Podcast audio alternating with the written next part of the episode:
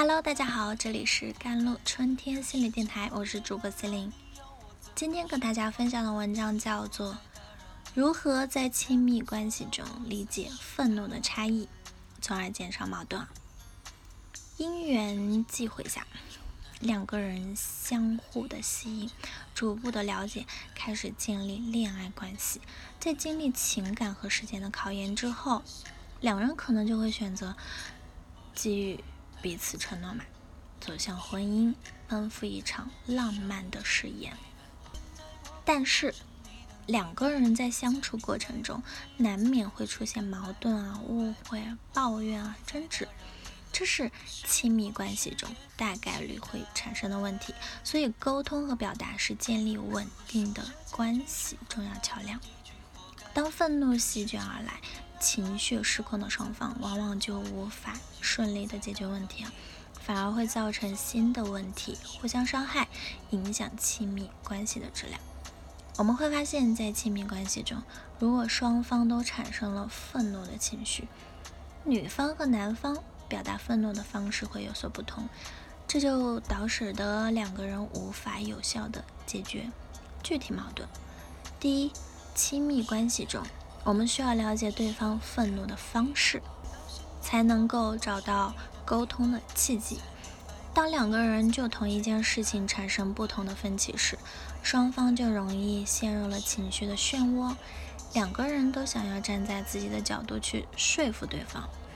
然后呢，从具体事件本身蔓延到平时积压的不满，从相互的理解包容转变成相互的指责。愤怒就这样一触即发。如果两个人总是在关系中撕扯，那么原本温柔的爱意也会在愤怒的情绪中被一次次的消磨殆尽。而男女双方对情绪不同的反应模式和对伴侣愤怒表达的不了解，也会进一步的加剧关系的恶化。可是由于性别对于情绪处理的差异，我们会忽略伴侣的感受，而用自己的主观情绪去一味的发泄自己的愤怒啊，导致信息沟通的有效性降低，这就不利于两个人达成共识。所以，我们需要在亲密关系中了解不同性别对于消极情绪，特别是对于愤怒情绪的表达，懂得进行换位思考，这样两个人才能共同成长。第三。如何在亲密关系中理解愤怒的差异，从而减少矛盾？第一小点，亲密关系中啊，需要及时的关注对方情绪的变化。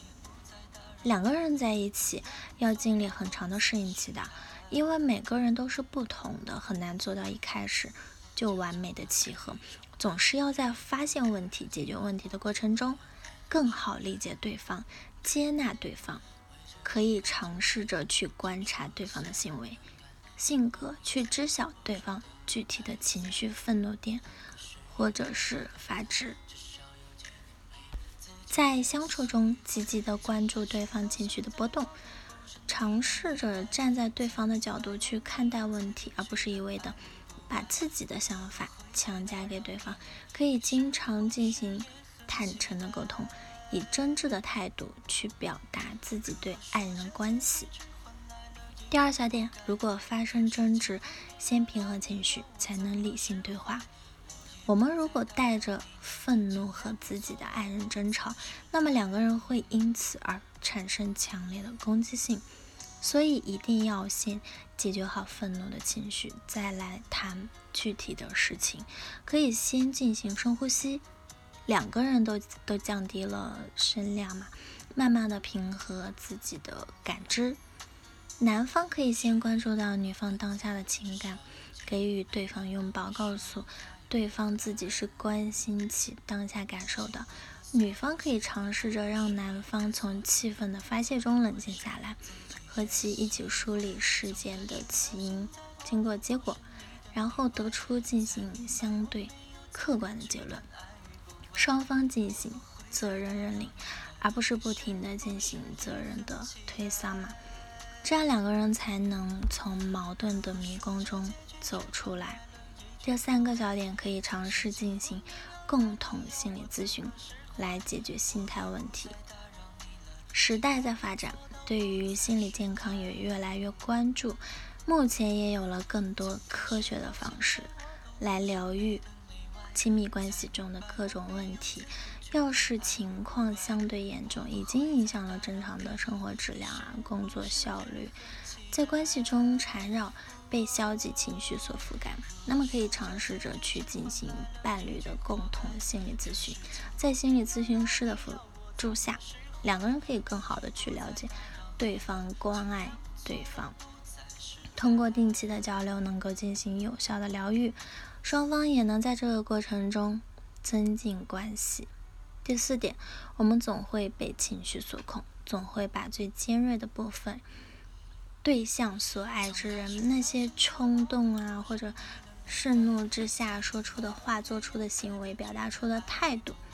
往往都会给彼此造成利害或者伤害，而原本属于彼此的幸福，也有可能在这个过程中被遗忘的、错失着。那成为对方人生的匆匆过客嘛？要想两个人的情感生活细水长流、白首偕老，就需要我们去了解对方的感受，去理解对方情绪的成因，去和你爱的人共情，去为了对方成为更好的人。好了，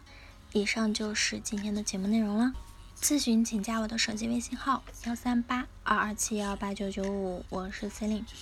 我们下期节目再见。